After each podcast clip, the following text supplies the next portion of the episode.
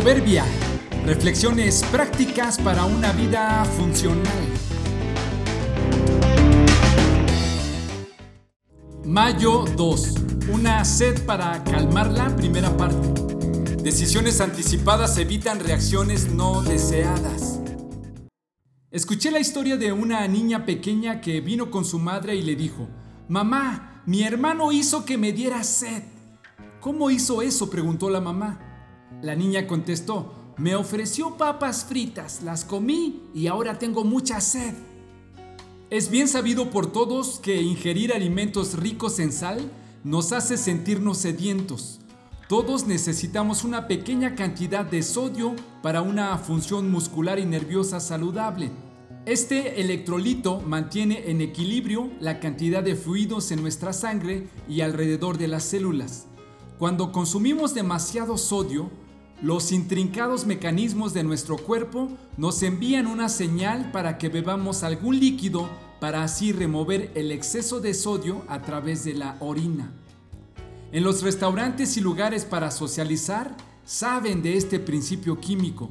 Por eso es que, de entrada, nos ofrecerán algo salado.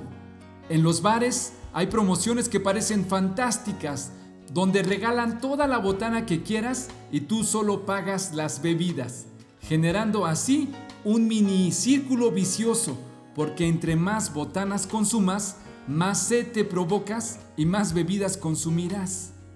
Si nuestro comportamiento de adultos fuera como el de la niña de la historia, podríamos culpar a los meseros de nuestra sed, reclamando que cuando nosotros llegamos al establecimiento en realidad no teníamos sed, pero fueron ellos los que nos la indujeron al ofrecernos comida salada.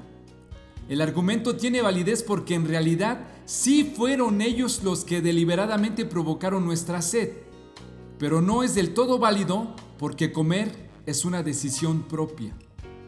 La justificación y el argumento también es válido en los comportamientos sociales. Nadie puede argumentarle a otro, tú me hiciste enojar, tú me deprimes, tú me causas sed.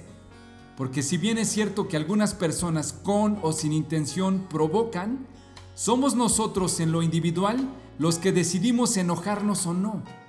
Todos tenemos aunque sea unos segundos para decidir, pero regularmente esta decisión la tomamos sin pensar y casi siempre terminamos sedientos o enojados.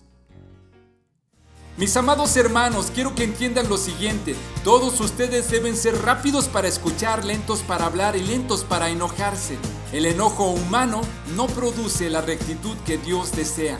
Santiago 1, 19 y 20.